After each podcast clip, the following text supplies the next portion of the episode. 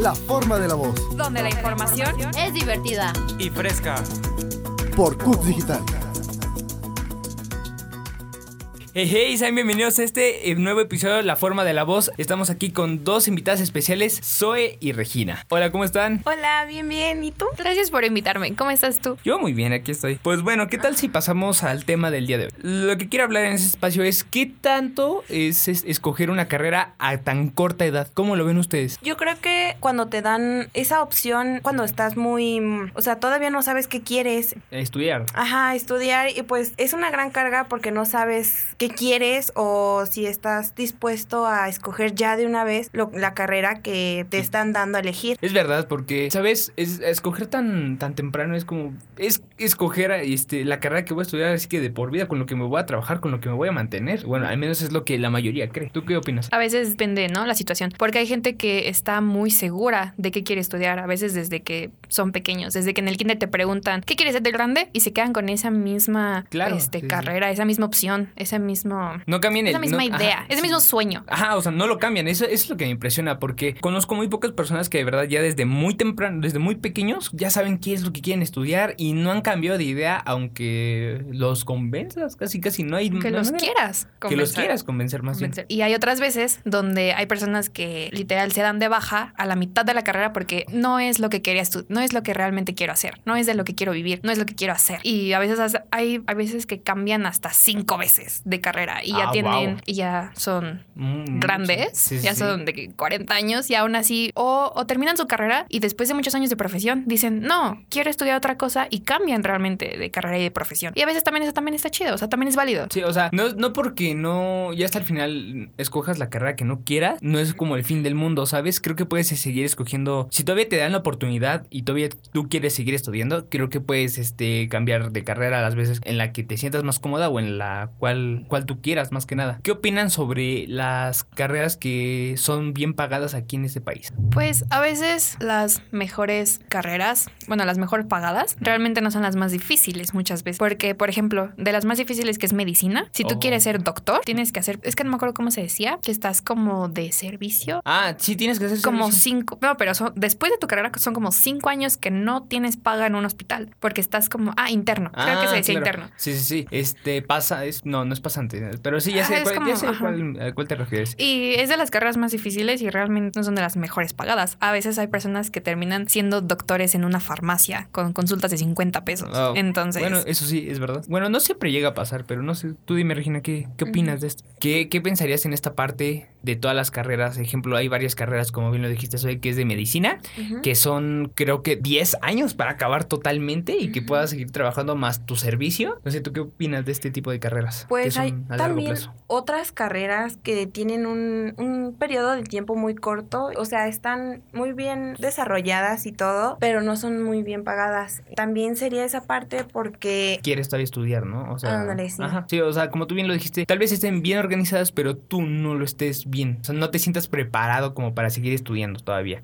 Y es más que nada como la presión de que, no, pues, ejemplo, un, un escenario ficticio que sería, pues, mi papá fue este cirujano, cirujano plástico, mi mamá es este abogada, una de las mejores abogadas, mis hermanos, mis hermanas tienen este doctora. doctorados, ajá. Y, y tú es como, y, o sea, como que tú tienes que seguir como todo ese legado, pues no es tanto a la de a huevo, pero sí llega como a, a pasar mucho de, de estar como muy presionado de que, ¿qué vas a escoger? ¿Y qué vas a escoger? ¿Qué vas a escoger? ¿Y por qué no escoges esto? Es más bien a tus gustos. Y también eso de que la familia te esté diciendo, ay, estudia, estudia, tienes que estudiar algo, como que te quita las ganas o a veces te estás confundido de qué carrera quieres escoger porque por la, las cosas que te dice tu familia o amigos. Sí, sí, sí, te entiendo, te entiendo. Es una presión que de verdad te no te deja ni siquiera pensar bien y cuando te llega, cuando te intentas relajar y te llega otra vez el tema, estás pensando y pensando y pensando y hasta te- creo que te ha llegado a, bueno, a mí me ha llegado a dar un ataque de pánico de qué es lo que también. quiero hacer.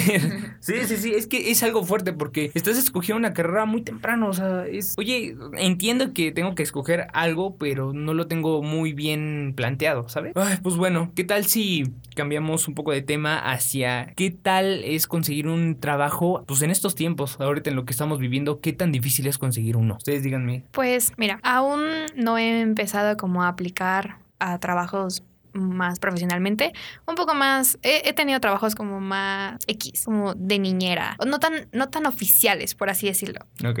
como staff en algún evento, Oh. pero realmente así Sí, que, sí. uy, toma un contrato, no, Sí, así de que Ajá, mi de- tía, cuídame a mis niños dos horas y te doy 200 pesos. O sea, sí, trabajos pequeños en vez de Ajá. algo que tengas que escribir y casi dar tu alma. Sí, o sea, y como te digo, realmente no he tenido este trabajos oficiales, como de que firmar contratos y todo ese tipo de cosas, de que un horario o así. Ah, sí, sí. No los he tenido, pero desde mi punto de vista te puedo decir que desde ahorita sé que es muy difícil conseguir un trabajo. Y si de por sí ya es muy difícil, por ejemplo, para las personas que quieren trabajar y estudiar, es muy difícil de por sí ya mantener tus estudios como a línea, aún Con más con un trabajo. Sí, claro. Mm, ¿Tú qué piensas, Regina, de esto? Yo pienso que el inglés Sí. te abre muchas puertas a trabajos que pagan muy bien, están más... Como más familiarizados con eso o más, este... Pues sí, depende mucho. Eh, Como bien lo dijiste, el inglés te abre, te abre puertas, pero a la vez, este, depende tu nivel de estudio, de, de... Tal vez sepas inglés al 100%, Ujú. pero de la carrera que quieres, de que, bueno, o que te piden ahí, no sabes nada por completo. Ajá, es como pesado en esa parte. Ay, sí. Así tan igual, te han tocado como estos pequeños trabajos de cuídame al perrito, cuídame a mi hijo, ¿no? O no sé, como cuídame la casa o manténme la casa limpia y ya con eso te pago. Ajá.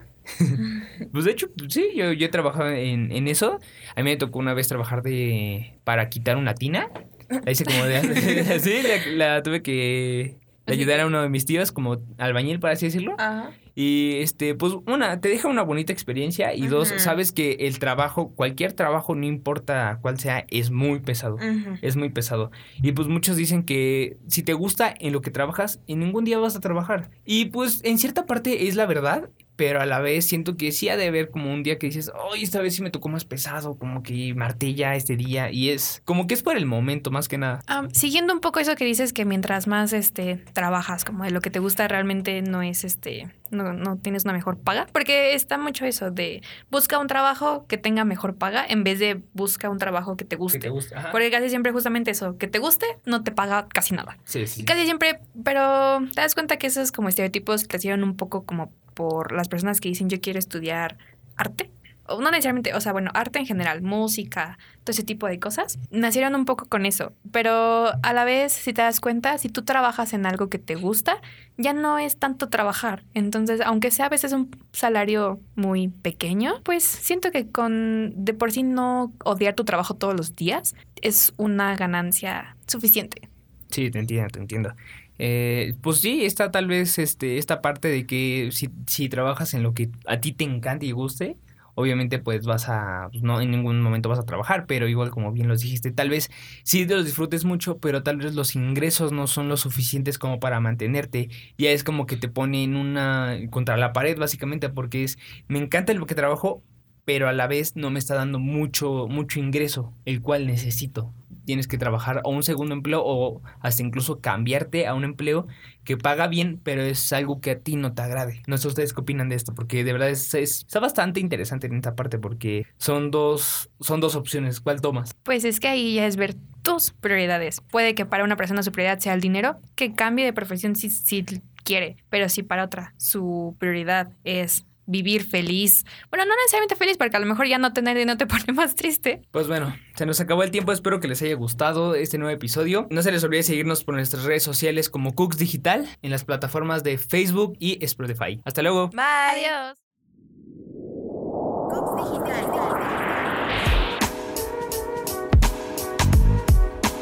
Escúchanos por Cooks Digital. De universitarios para universitarios.